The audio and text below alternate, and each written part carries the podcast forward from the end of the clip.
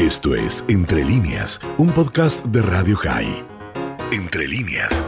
Le damos la bienvenida al doctor Tomás Farini Dugan. El tema es la muerte del fiscal Nisman y la posibilidad de que esté bastante más cerca el juicio y en especial el tema Diego Lagomarcino, que venía demorado y había una resolución de acelerar la causa. Doctor, ¿cómo está? Dani Salzman lo saluda.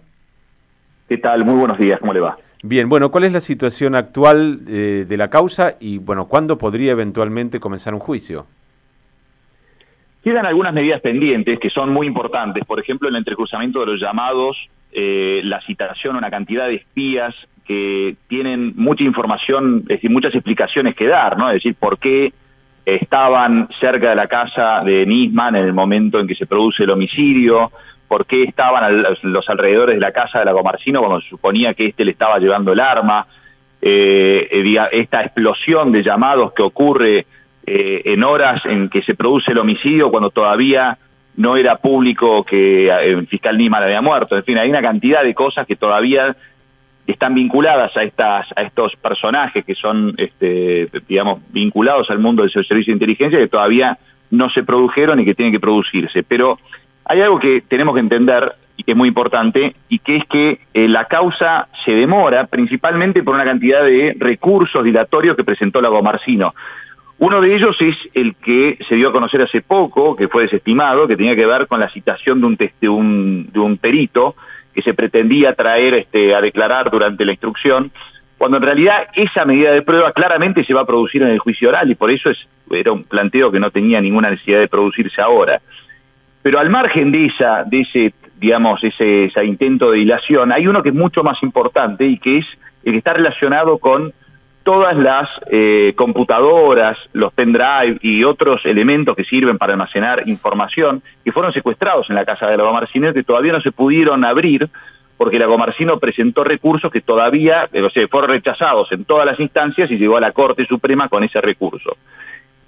Ese, ese es una, una prueba que es muy importante que tiene que producirse durante la instrucción, es decir, no se puede pasar a juicio oral sin saber bien qué es lo que hay ahí, pero bueno, hay una cantidad de interrogantes que se plantean de por qué Lago Marcino, que se supone que, digamos, él pretende ser inocente, intenta entorpecer esta medida de prueba, ¿no? Porque esto es algo que realmente no tiene una explicación, porque supongamos que en esos eh, eh, digamos, en esas formas de, de, en todos esos este, datos informáticos que estaban en la casa de Lago Marcino, se puede probar que la función de Lago Marcino era la de espiar a Nisman, ¿no? Es decir, que Lago Marcino eh, lo que hacía era testear qué era lo que hacía Nisman, sobre todo y particularmente, y esto sí me interesa porque yo soy querellante en esa causa, eh, qué hacía Nisman sobre la denuncia del memorándum con Irán que acababa de presentar, ¿no? Principalmente dónde almacenaba la prueba, con qué prueba contaba,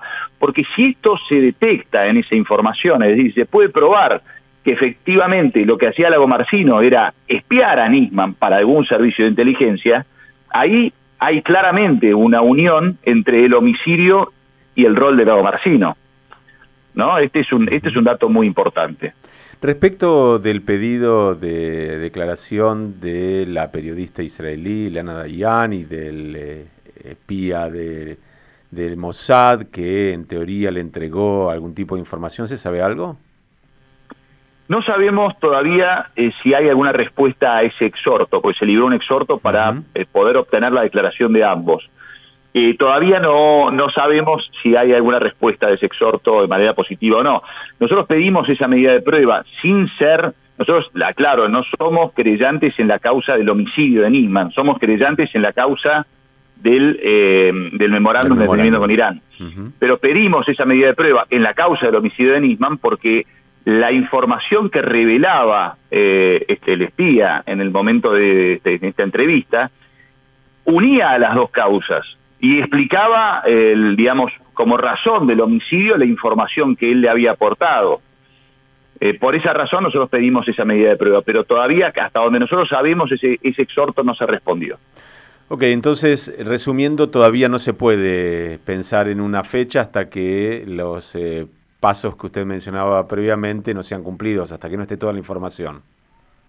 yo creo que es fundamental contar, antes de elevar la causa juicio oral, con la información que Lagomarcino ha logrado trabar en la Corte, que tiene que ver con todo lo que se secuestró en su domicilio y que podría aportar una cantidad de elementos de prueba que son fundamentales para el juicio oral. Yo pienso que eso, eso todavía, eh, hasta que no se cuente con eso, no se puede elevar la causa juicio oral. Pero todas las resoluciones, tanto de la Cámara como de Casación, le, señalan al juez que tiene que elevar la causa a juicio, es decir, que ya no, no, no puede continuar esta dilación. Doctor Farini Dugan, muchísimas gracias como siempre.